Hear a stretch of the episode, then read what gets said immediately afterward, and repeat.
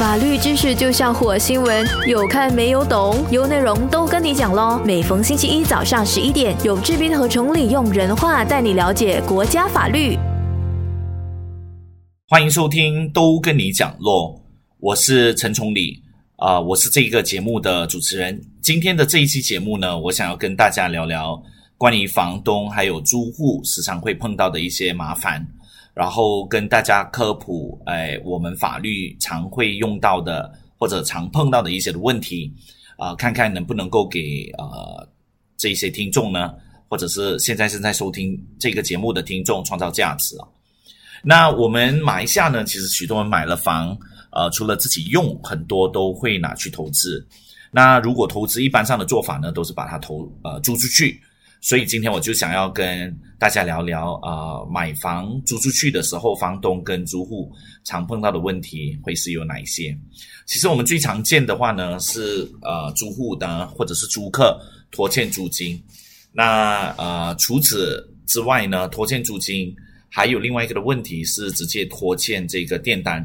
那这个拖欠的电单好在二零二二年呢，好像 DMB 有呃做了一些呃措施，那现在的 DMB 呢是允许这个房东或者是物主哦，你可以直接的让租户去啊呃申请这个呃电的这个 account，那它的这个的电费呢是直接由租户。啊、要还跟负责任的呃对啊、TMB，所以如果说这个租户呢在租了你的屋子搬走了之后，欠下的那些的电费呢，TMB 是可以直接兑付租户租户的，而房东是不需要负任任何的责任。然后啊、好像以前啊、如果没有这一项措施的话呢，你就会碰到的一个问题是啊、租户搬走了，那这个电费你没有解决的话呢，那屋主或者房东就要先。用自己的钱还，然后才可以把这个呃屋子租出去，然后新的住户才可以享用到 TMB 的这个的电。所以这个 TMB 现在呃提供的便利呢，啊、就让这个屋主呢省掉了这个的麻烦。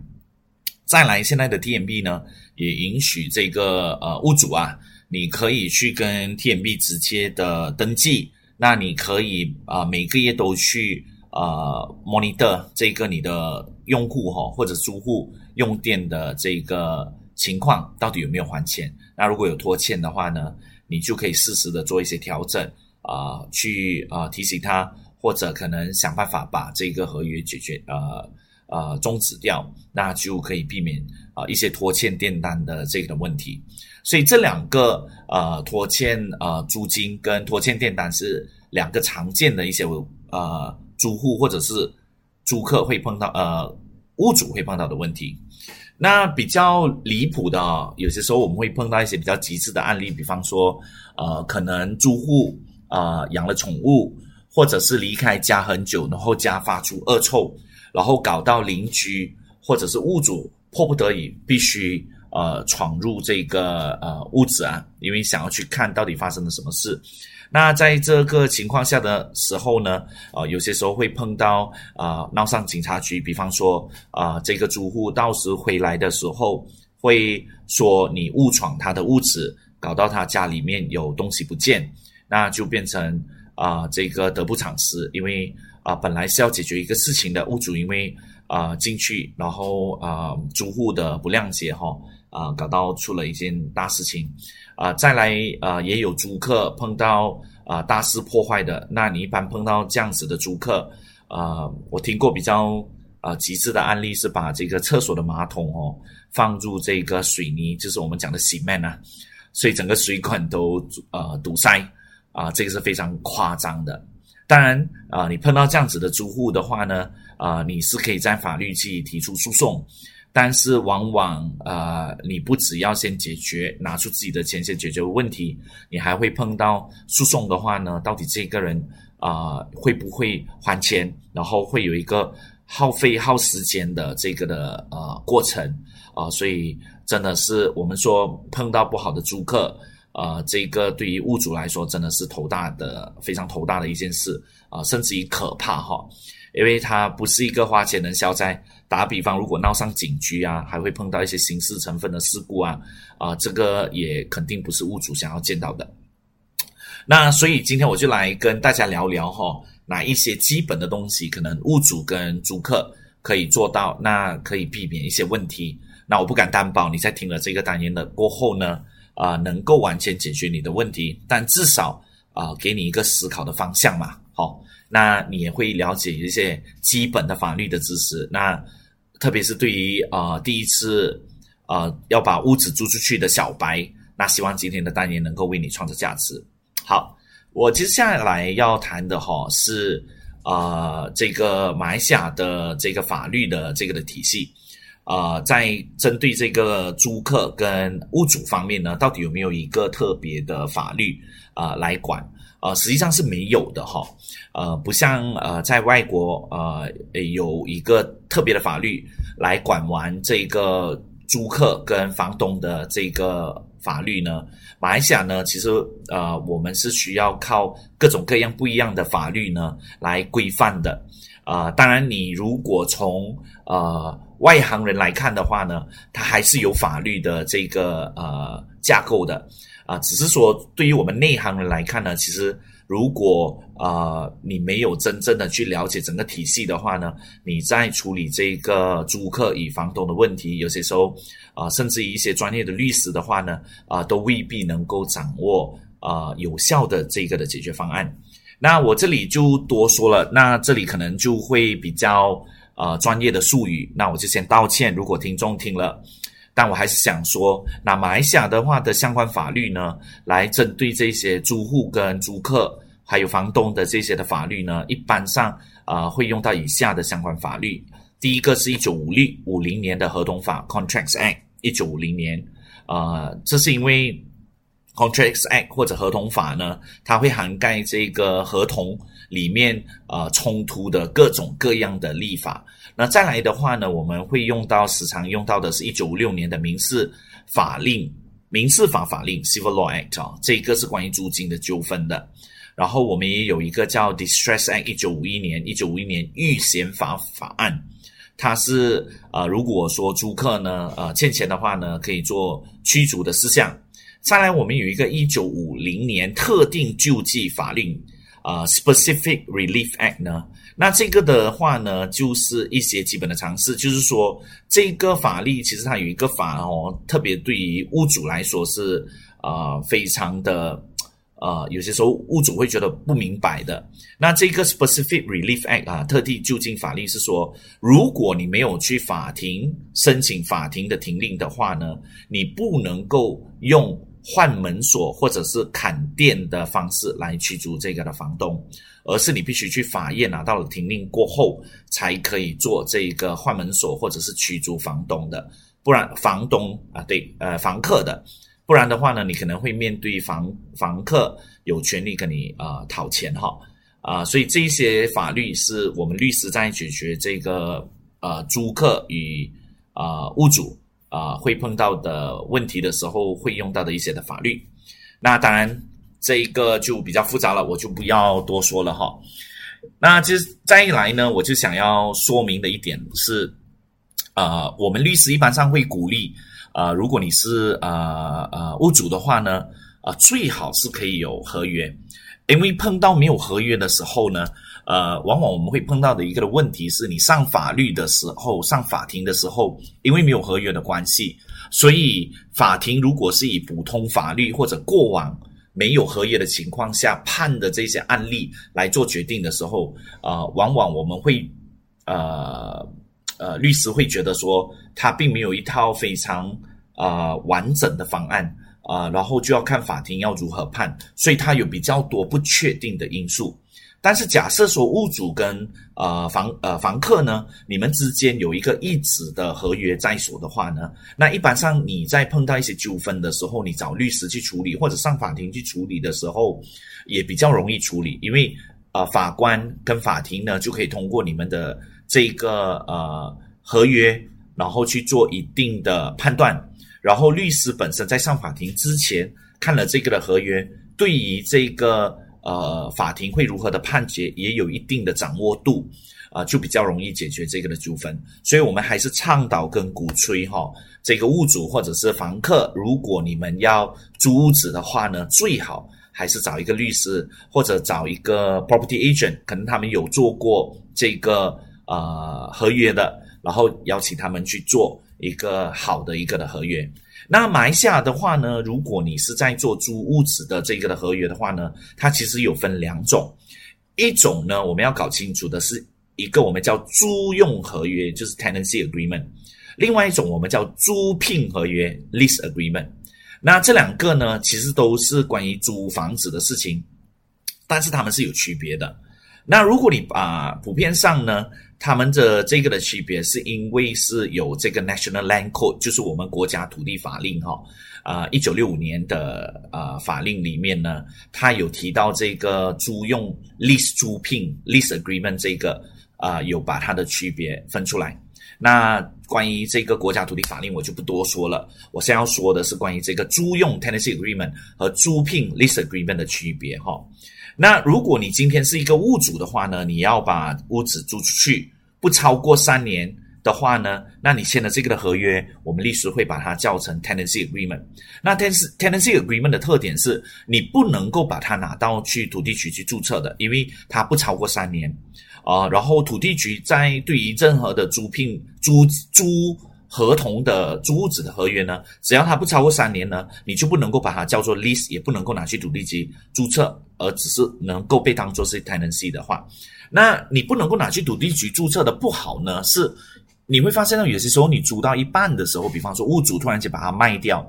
那你就可能突然间要找地方搬了。为什么？因为你的 tenancy 可能因为被卖掉，你的权利没有被保障，新的这一个买买屋子的人又没有必要去履行或者是遵守你之前跟屋主之前签的那个 tenancy agreement。所以 tenancy 签 agreement 的话呢，呃，如果是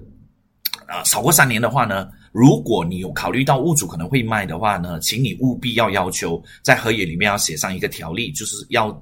要要要要规定哦，屋主如果要卖屋子的话呢，必须要规定那个新屋主要继续的让你租下去。所以呃，a lease agreement 呢，就是 for 三年或以上的这个租。屋子的合约，那它的好处是它可以拿到土地局去注册。那你注册了过后呢，在土地局呢，你就可以找，因为它是一个公众记录，它是一个 public record 哈。比方说，今天我要买这间屋子的话，我去土地局，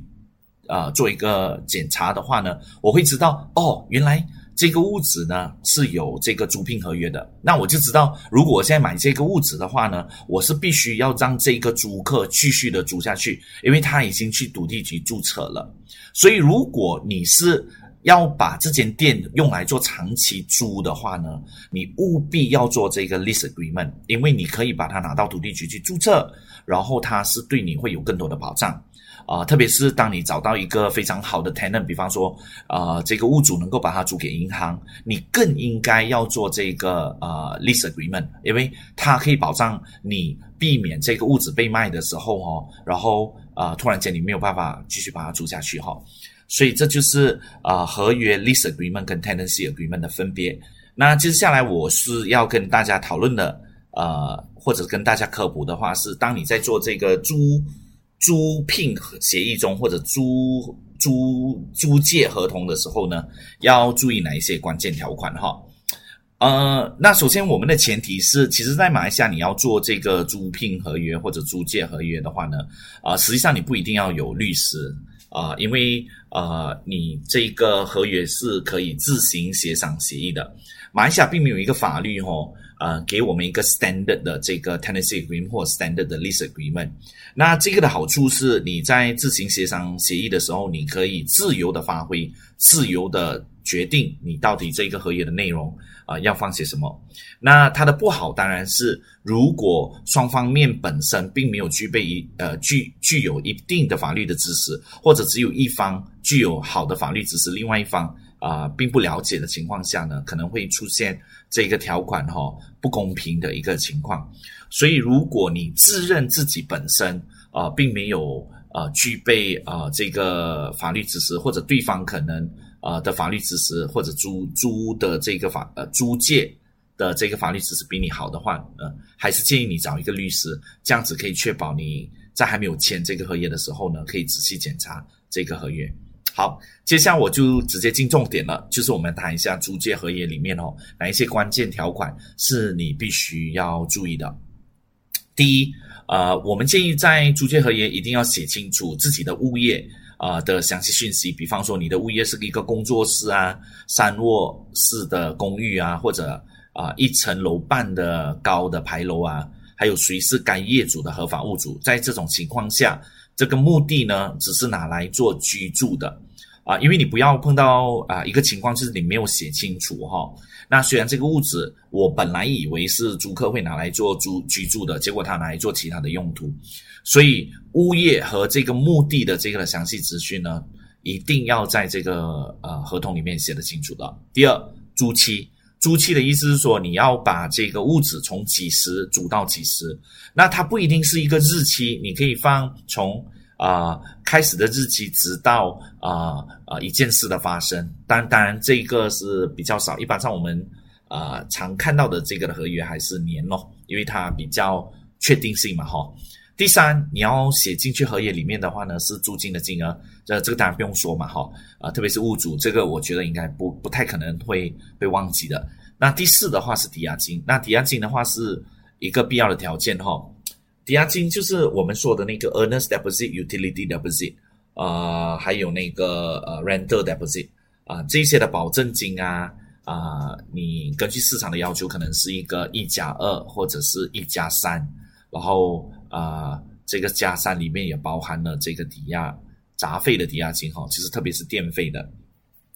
你的抵押金可能可以看你的租户啊，啊，可能看起来这个租户好像用电量很大，或者是你的家里面给租户的呃呃呃提供的这个服务里面呢有包括冷气，那当然你的抵押金就应该放比较高啊，对吧？呃，那这个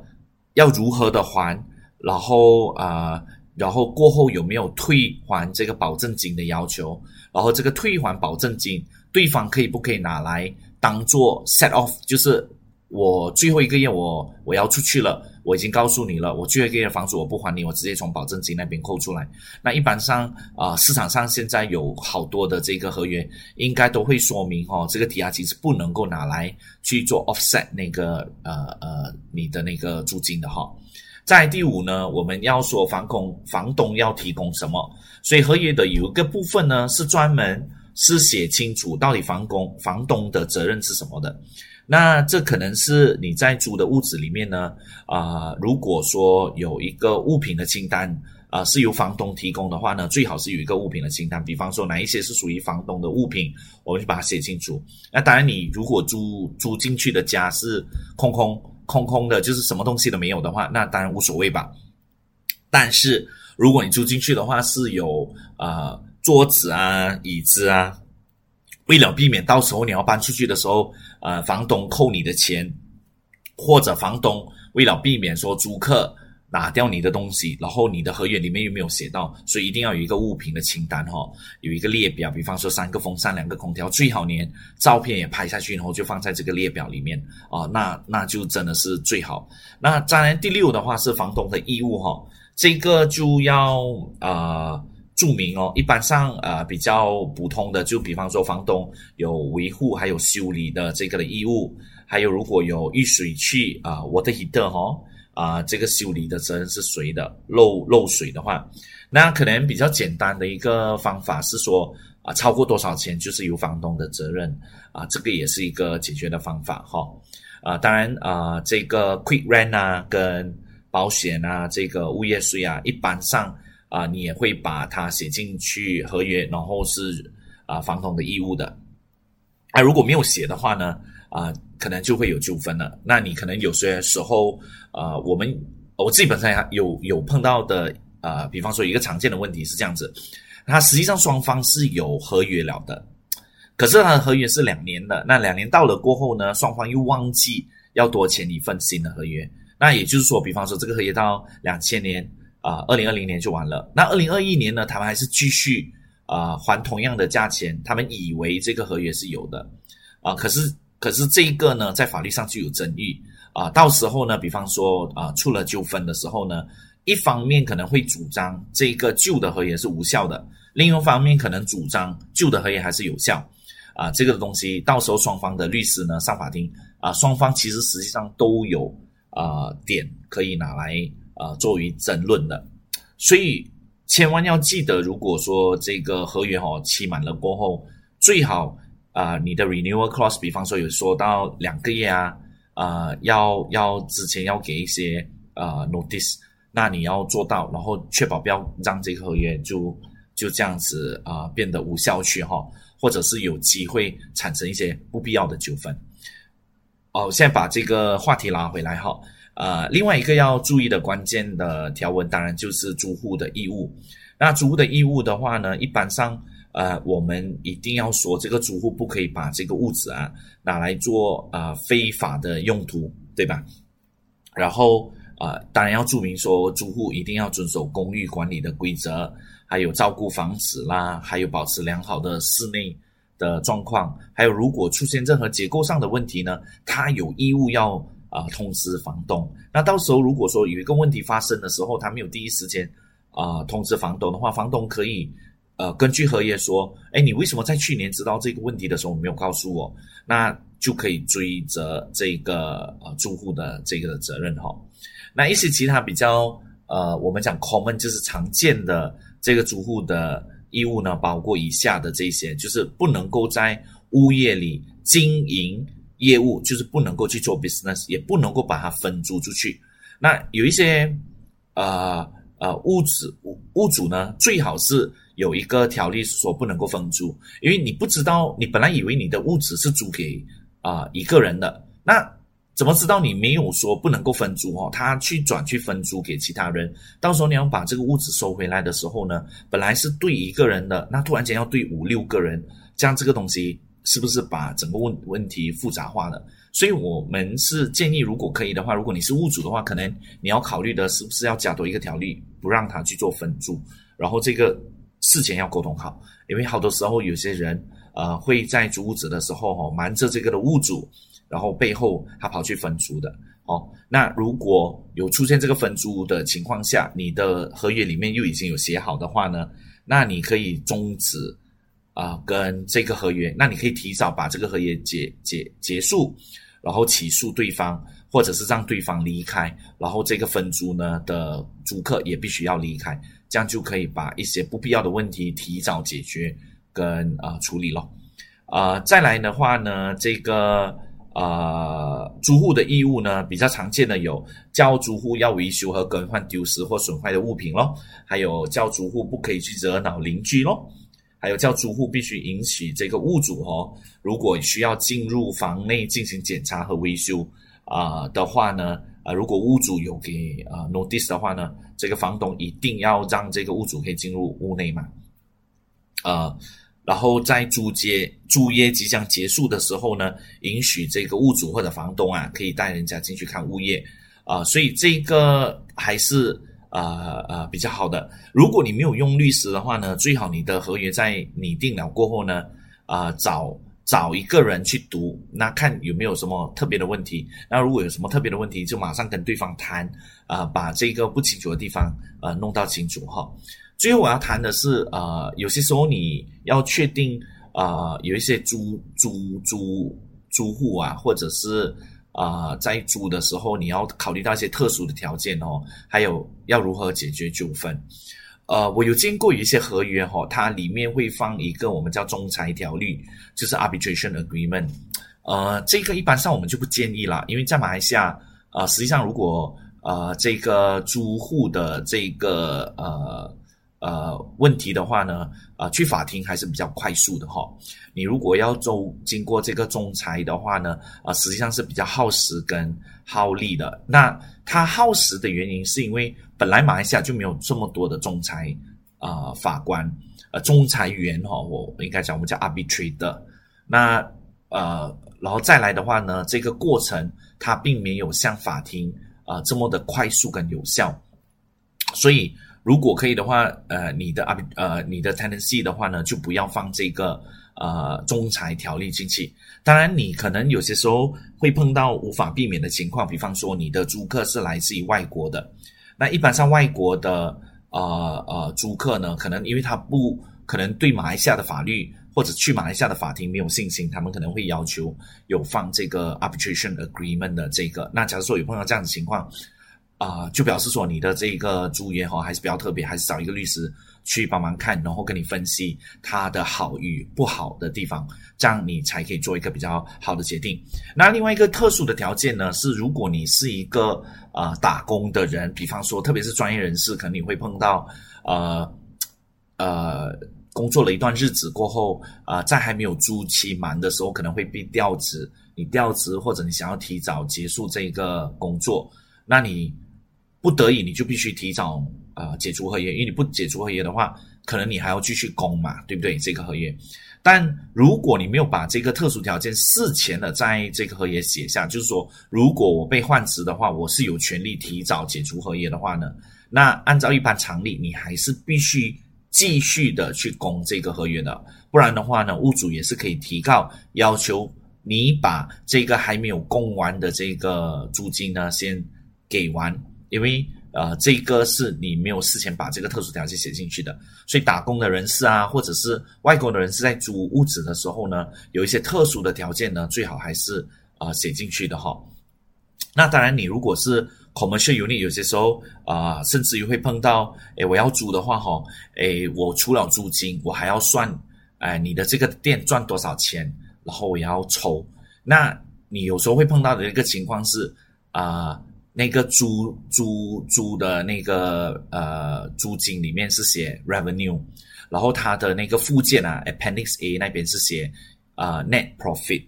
那你会碰到两个用词不当的地方呢？那这个的合约虽然你是有一一纸合约在手哈，啊实际上因为这个合约里面的这个不协调的东西啊，最后可能你还是没有办法避免，还是要去上一个法庭哈，由法院来解决。所以这样子的问题呢，就。尽量避免不要发生。那反正既然都要做了一个一纸合约，那肯定你必须把它做得更好嘛，把它完善化，那就避免说这个需要去到法庭啊。当然，作为一名诉讼律师上法庭的律师，你会上法庭，这肯定是诶我很高兴的一件事。但我知道上法庭是一个非常痛苦的一个过程。我们在这里做这个节目的话，还是宣导你尽可能让自己掌握。一些法律的知识，然后避免这一些啊法律的这个的问题哈。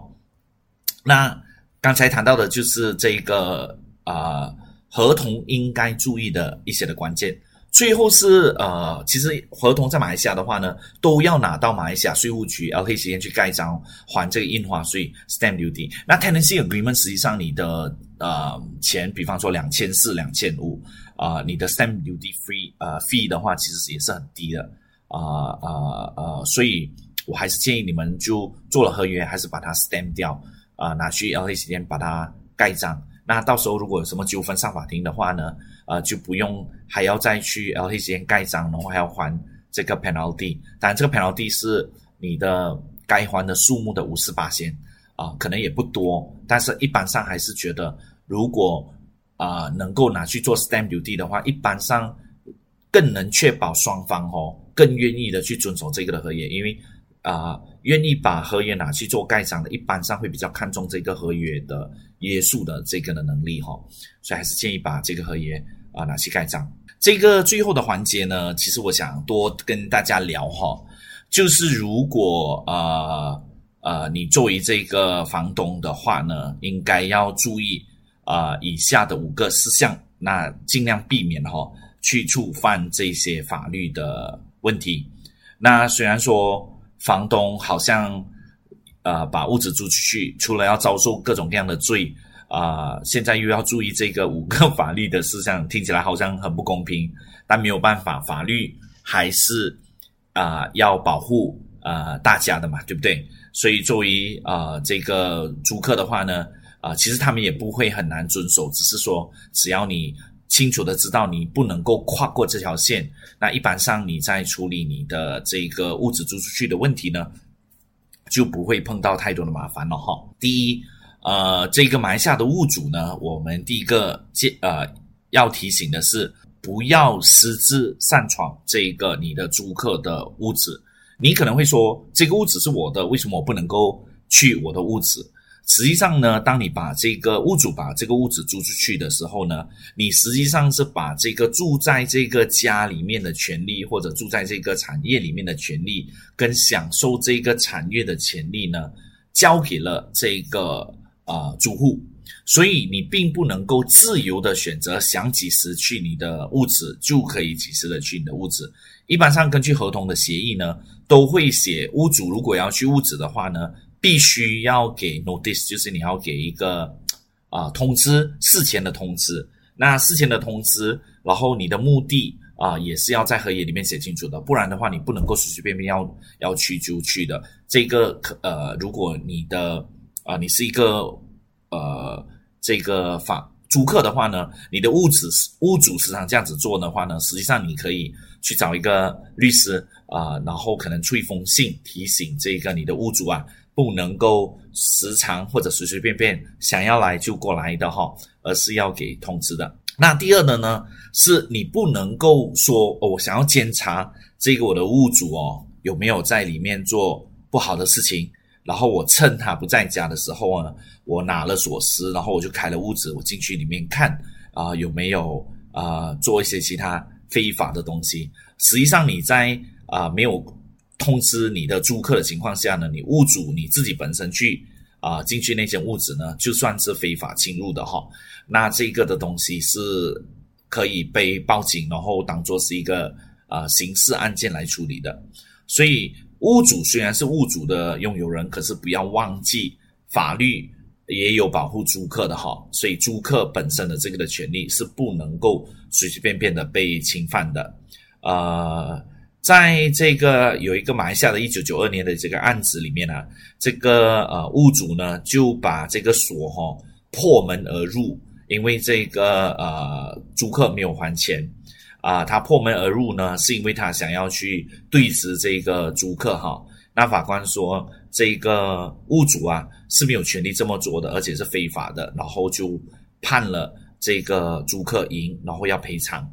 啊，所以这个屋主，所以你们不能够随随便便哈，就想要闯入这个屋子去看，特别是当这个租客还住在那边的话呢，你想要去住。那假设说租客没有住在那边了，然后你相当确定或者有理由相信这个租客已经，比方说弃屋子而逃，或者是他没有要在这边住的话，那这个可能就比较容易处理。那我们可能建议可以去报一个警。然后报了警过后，要求警方可以不可以随同，然后你把锁开了过后进去，确保里面家里没有些什么东西，或者你有一个第三人在场，那这个就可以把这个物质单位收回哈。啊，这个的话是比较好。但是如果里面是有呃这个呃租客的东西，还有租客你也知道还住在里面的话呢，千万就不要做这个闯闯物质或者是非法侵入这个物质的啊这个行动哈。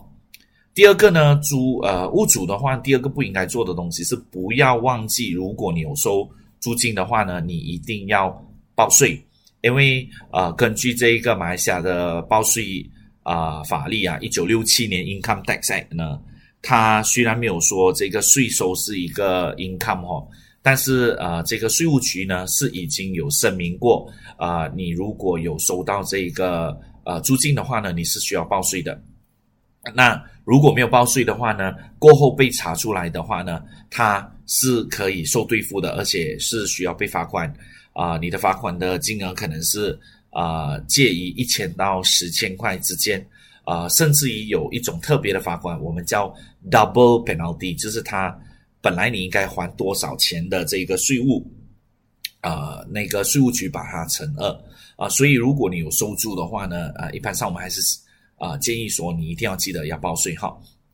再来，作为物主的话呢，请你记得一定要还这个产业税。产业税包括这个 quick rent 啊、assessment 啊，还有 parcel rent。哦，如果我们或者我们叫主盖单啊、主盖冰度的啊，这个呃呃，这个这个的理由是因为啊，虽然不常发生哈，但是如果没有还产业税的话呢，可能啊州政府可以把这个物质呢封了物质，然后把这个物质呢啊啊啊收回的，或者是没收的。啊，当然这个东西通常如果出现的话呢，你是会收到这个红红纸，或者是你收到一封信，那你赶快的去处理的话，当然是能够呃被处理的。但这里还是要做一个提醒哈，记得你的产业税呢还是要还的。再如果你是这个呃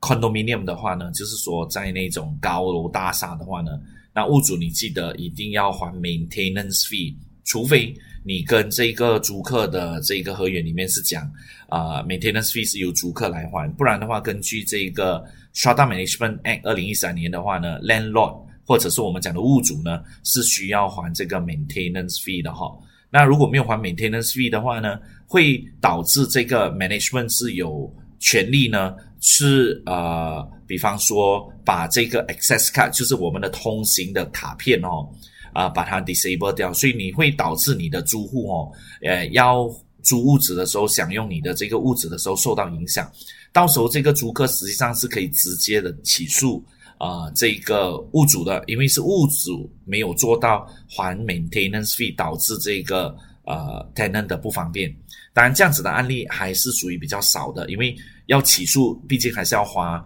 律师费嘛，哈，像这样子的事情，一般上通知屋主过后，屋主一般上都会解决，除非你碰到一个非常不讲理的屋主，哈，一般上会碰到这样子的事情，都是可能忘记啊，还是怎样的一个情况。呃，最后的话呢，屋主我们就刚才所提的，就是最好要有一纸合约在了。那如果没有一纸合约在，或者有了一纸合约过后呢，他已经过了期，然后你又没有。把它再去 renew 的话呢，那你会碰到的一个问题是，当你去找律师要去处理的时候呢，呃呃，你可能呃一纸合约里面对于你有利的一些呃条例呢，啊，你如果要拿出来用，对方是有绝对的权利去用啊这个 argument 说这个条例呢已经过期了，所以是没有权利。啊，去用的，所以到时候上了法庭呢，它有很多不确定的因素啊，所以这样子就变成本来你都有意识的想要有一纸合同，可是因为你没有确保这个一纸合同是一直有效，或者过了期了过后你又把它去 renew 的话呢，这样就非常可惜了。所以我刚才讲的这五件事情呢，我们希望这个屋主呢是要去注意的。接下来呢，最后呃的节目单元，我想要花时间再说，如果。物主，你碰到你的租客不还钱怎么办？那首先第一，我就是要再强再三的强调，除非你的合约有特别写到你可以断水断电哈啊，或者你可以破门而入，不然的话呢，你的举动呢，在啊还没有拿到停令之前呢，你是不可以闯入诶这个啊屋子里面的，然后去断水断电的，而且呢，呃，甚至于有一些案例是啊。虽然你的合约里面有写到可以断水断力，可是法官还是有权利判说，啊，这个断水断力呢，你要先去拿到停令啊，才可以这么做的。你不可以用自己的方法，就是断水断电的方法呢，把它赶出去。呃，尽管你的合约里面有写，因为一般上的法庭呢，啊，我们所接受到的法律的培训的话呢，都是说，如果说租客不还钱的话，你要把他驱赶的话。最好的方法是找一个律师，然后去法庭拿一个庭令把他驱逐出去。好，那当然这个过程的话呢，可能是一个一个月的时间，就是你上了法庭，对方没有来，那大概一个月的时间，可能就可以拿到这个庭令了。但是如果你去法庭，对方也有要跟你争辩的话呢，这个过程可能要经过一个三个月到六个月的时间哈。呃，然后呃，这个钱的话呢，呃，律师费的话呢，你是要先用自己的律师费，然后过后才跟对方。啊，讨的，然后啊，法律虽然会判你拿回停费，但是你可能会碰到一个情况，这个停费呢，呃，是没有办法一百八先拿回的，啊，就是说法庭给你的停费可能小于你还的这个的律师费哦，这个都是有可能的。所以当你碰到这个呃租客没有还的话呢，那肯定第一个要做的事情呢是啊出律师信。然后你出律师信的话呢，如果你不要让租客继续留在这里的话，你出的律师信里面要说到把这个合约终止，因为你把合约终止的话呢，过后如果租客继续留下去的话呢，你可以跟他讨双倍的这个呃租金，啊，这个是啊，为什么当你碰到租客没有还的话呢？我们建议你是出一封信，然后信里面呢，如果你是不想要继续让这个租客啊继续留在这边的话呢，就把这个合约终止。那合约终止的日期过后呢，他如果继续留在那边呢，你他就必须要还双倍的这个呃租金啊，然后你还你进法庭讨停令的时候，除了可以把他驱逐出去，你还可以拿到这个双倍的租金咯。那千万不要做的东西是断水跟断电哈，因为这个是呃变成你是自己本身啊用你自己的方式来啊收收钱的哈